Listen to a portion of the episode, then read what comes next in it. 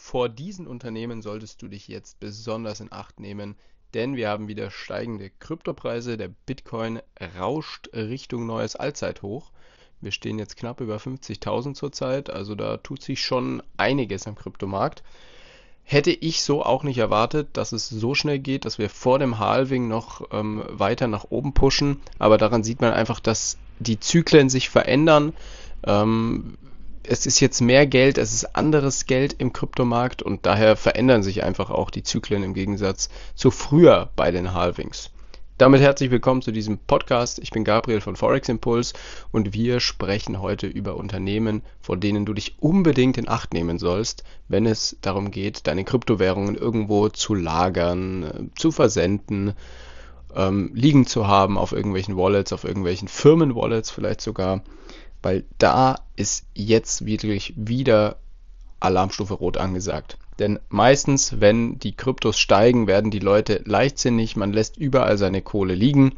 Ähm, man sieht es auch an den Kryptobörsen. Die Kryptobörsen bieten enorm hohe Renditen, auch auf Stablecoins. Also zum Beispiel bei Binance kriegst du ähm, ja, zwischen 11 und 20 Prozent auf Stablecoins. Das ist zwar gedeckelt auf, ein gewisses, äh, auf eine gewisse Summe, aber trotzdem diese hohen Summen kriegst du auf Stablecoins und das liegt nur an den steigenden Preisen. Ihr werdet sehen, sobald die erste Korrektur kommt, wird das Ganze wieder ein bisschen eingedämmt werden von den Kryptobörsen. Und da muss man dann wieder ein bisschen schauen. Erstmal steigenden Preise und ähm, Märkte, die führen dazu, dass wir enorm viele Unternehmen oder Scheinunternehmen haben, die Gelder einsammeln und die mit deinen Kryptowährungen richtig, richtig Asche machen wollen. Ich kann da nur aus der Vergangenheit erzählen, ich investiere jetzt schon seit ein bisschen längerer Zeit in den Kryptomarkt. Wer das noch nicht so lang tut, dem werden Unternehmen wie BitClub oder CryptoGold nichts sagen, für mich war das so, die waren das die ersten Berührungspunkte damals. Ich habe ähm, Anfang 2016 angefangen, mich mit Kryptowährungen zu beschäftigen und das ist schon ziemlich krass, dass man da einfach gemerkt hat, jo, da sind die Unternehmen, die Mining-Unternehmen sind vorherrschend. Diese Mining-Unternehmen, die damals als Mining-Unternehmen sich verkauft hatten, waren aber leider gar keine Mining-Unternehmen, sondern die waren einfach sogenannte Ponzi-Schemes. Das heißt, die haben einfach nach einem Schneeballsystem-Konzept Gelder eingesammelt, die umverteilt und die Leute, die später gekommen sind, ja, die hatten halt einfach Pech gehabt. Und das will ich euch einfach ans Herz legen, dass ihr da aufpasst, wenn jetzt wieder die Märkte nach oben schießen und es wird irgendwo geworben mit hier ähm, 0,05 Bitcoin hier anlegen und dann kriegst du eine tägliche Rendite von 0,5 Prozent oder was auch immer. Also immer vorsichtig sein, wenn es um tägliche Renditen geht, wo euer Geld eingefroren ist. Ähm, ich rede jetzt nicht von seriösen Kryptobörsen wie Binance, Coinbase, ähm, Nexo, was auch immer, also zertifizierte, regulierte Kryptobörsen, wo ihr zum Beispiel auch eure Gelder ja einfrieren könnt, damit die Börse dann damit arbeiten kann das ist was anderes. Da muss man natürlich auch gewisse Dinge betrachten. Ich würde jetzt auch da nicht auf lange Zeit das einfrieren. Also ein Jahr ist schon ein sehr großer Zeitraum im Krypto, im Kryptoleben. Deswegen würde ich das eher nicht tun. Ähm, aber so drei Monate mal oder ein Monat oder auch sechs, das ist vollkommen im Rahmen. Wenn das jetzt aber Unternehmen sind, die keiner Regulierung unterliegen, dann solltet ihr unbedingt aufpassen. Diese Unternehmen sind zu 95% Bullshit, sammeln eure Gelder ein und vor allem im Nachhinein, nachdem ich damals auch von BitClub und CryptoGold ähm, ja viele geschädigten, geschädigte Leute mitbekommen habe, die sich mit mir unterhalten haben, die darüber aufgeklärt haben, auch im Internet. Ähm, ich hatte da zum Glück keine großen Summen investiert und bin da mehr oder weniger auch ganz gut noch rausgekommen. Aber die Leute, die da hohe Summen viel zu spät rein investiert hatten, die haben, gucken nach wie vor in die Röhre. Da gab es kaum Nachzahlungen weil die Geschuldigten, die Beschuldigten einfach nicht vor Gericht geführt werden konnten. In allen Fällen zumindest nicht. Und deswegen muss man jetzt unbedingt eben aufpassen. Also wenn es darum geht, tägliche Renditen da irgendwie äh, abzusahnen, ihr werdet im Nachhinein feststellen, ihr hättet mehr davon gehabt, wenn ihr einfach die Kryptos liegen lasst. Das ist einfach so. Ihr werdet an dem an der, an der, an der Preissteigerung mehr profitieren, als wenn ihr mit einem Risiko eure Coins irgendwo in irgendwelchen Pools drin habt bei irgendwelchen Unternehmen.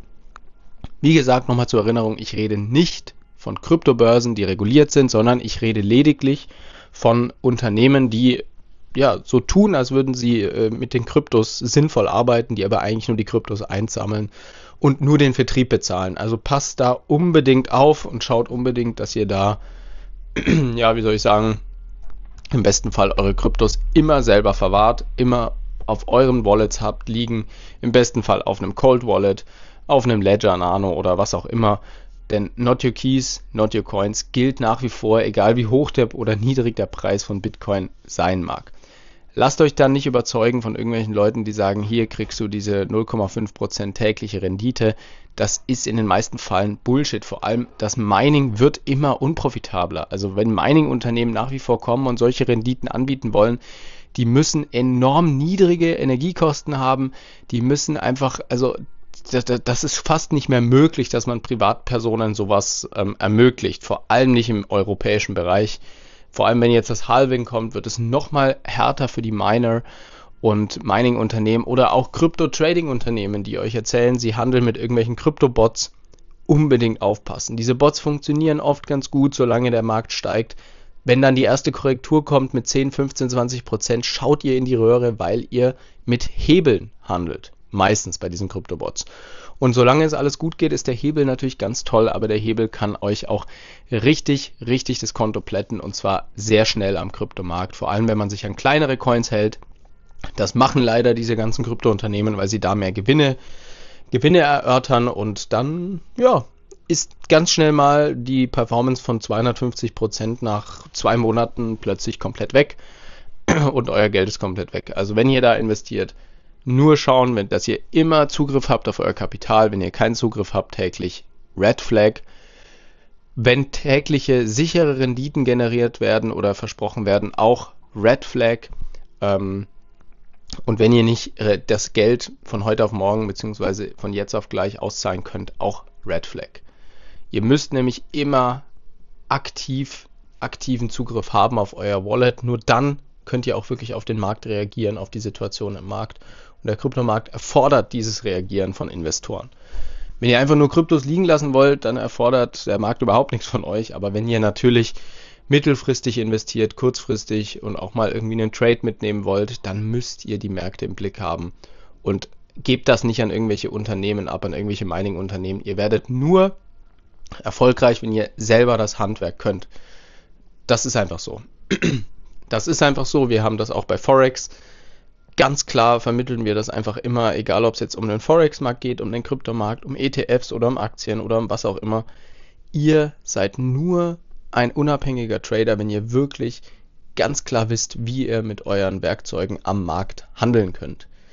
Solange ihr das an andere Leute abgebend, abgeben wollt oder abgebt, dann ihr, ihr seid immer einem anderen Risiko, einem Risiko von Dritten unterlegen und das ist einfach nicht gut und ihr werdet damit langfristig nicht glücklich. Deswegen kann ich einfach nur empfehlen, beschäftigt euch mit allem selber und schaut selber, dass ihr da ein gutes Wissen aufbaut. So viel dazu. Ich wünsche euch einen guten weiteren Verlauf der Woche. Bis bald, euer Gabriel von Forex Impuls.